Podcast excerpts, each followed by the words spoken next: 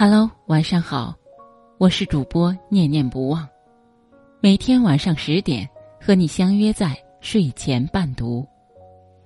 今天要为大家带来的是：老公的格局决定了婚姻的结局。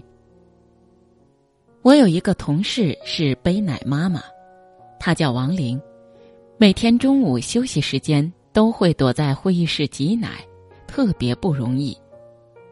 他每天都带着大大的黑眼圈来上班，疲惫的应对着工作。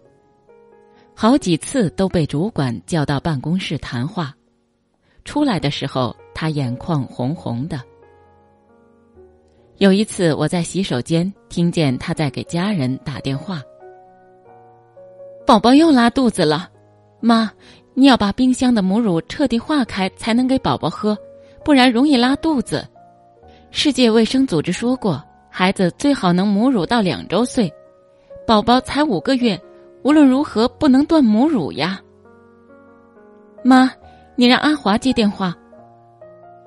喂，老公，宝宝拉肚子，给他喝点调节肠道菌群的药，你听见了吗？你是不是又在打游戏？空气突然安静下来，我知道那边挂电话了。王玲玲长长的叹了一口气。下班后，我和王玲一起挤地铁回家，一路上我们聊了很多，我才知道她有多不容易。王玲不仅仅是一个背奶妈妈，她还是家里的经济支柱。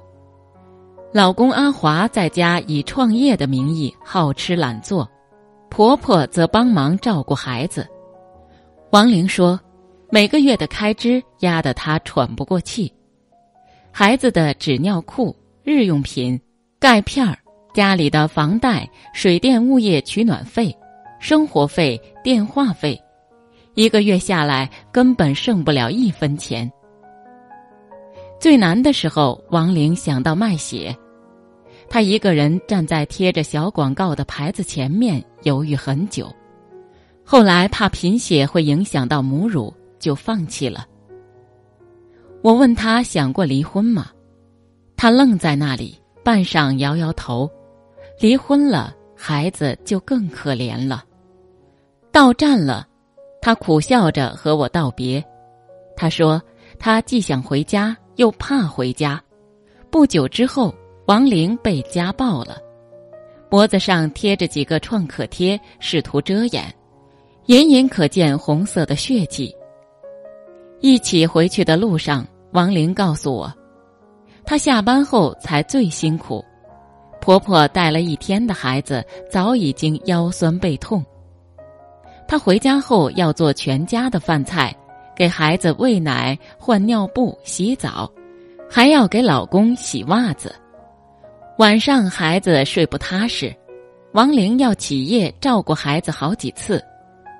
有一次看到老公的手机，才发现他竟然出轨了，给那个女孩发了不少红包，而那些红包都是王玲的血汗钱。王玲气不过，让她老公解释一下，没想到换来的却是暴力相向。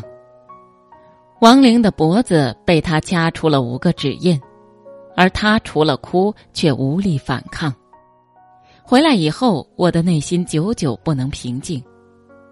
一个男人在家里吃喝玩乐，靠女人养活一家人，还家暴出轨，太令人唏嘘了。记得某情感导师曾说过：“男人分两种，格局大的男人和格局小的男人。格局小的男人对老婆，而格局大的男人宠老婆。”女人嫁给什么样的男人，就会有什么样的命运。看过这样一个令人感动的新闻：九十岁的老奶奶因血液再生障碍病住进了医院。医生说，老奶奶已经没有了免疫力，也就最后一个月的时间吧，请家属做好最后的人文关怀。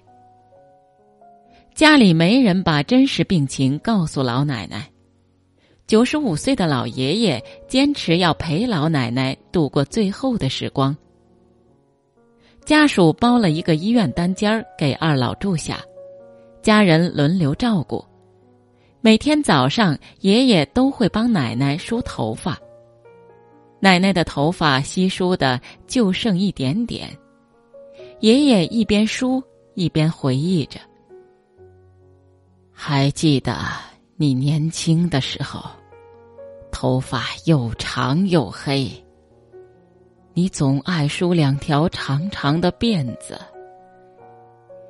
小亮出生后。”我们连饭都吃不上，你把头发卖了，换了一袋大米。谢谢你，老太婆。奶奶可能对自己的身体有所预感，她清醒的时候总会叮嘱儿子：“老头子的胃不好，煮饭的时候要多加水，煮烂一点儿。”老头子血压高，不记得吃药，记得提醒他。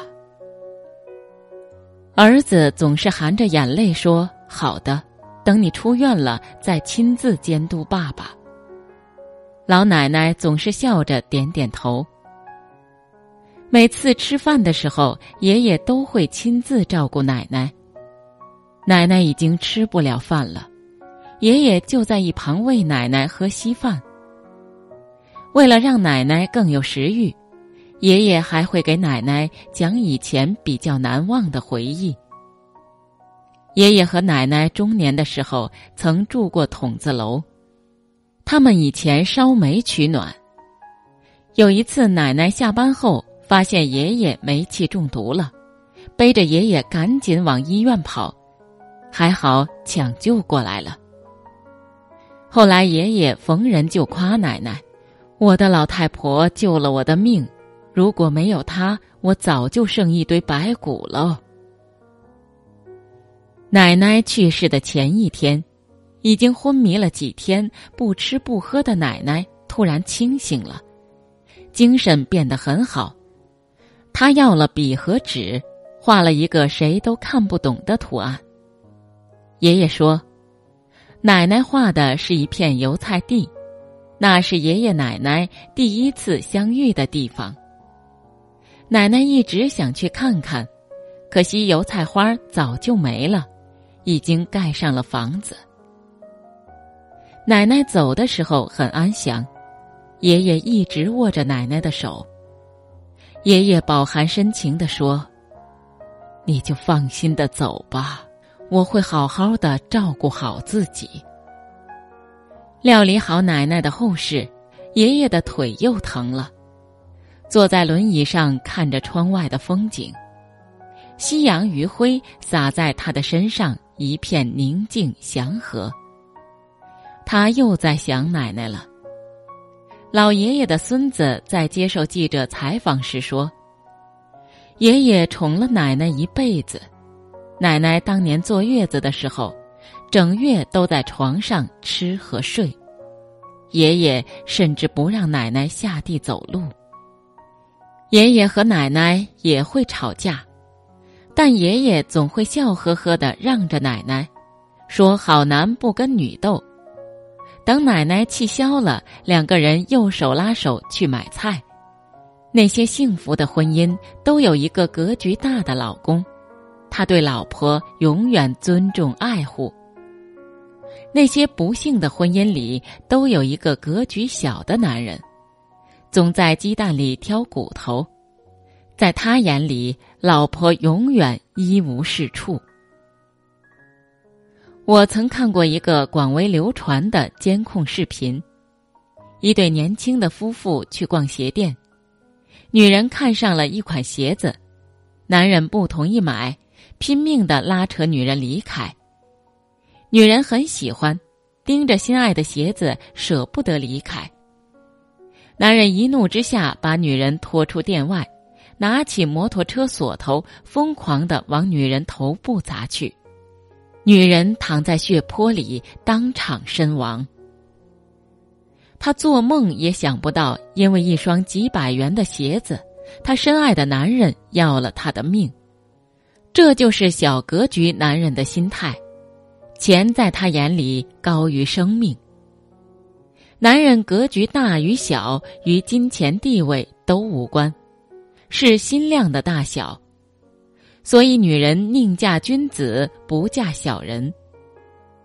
著名文学家巴金就是一个格局大的男人，他对妻子萧山的爱情是真挚而专一的。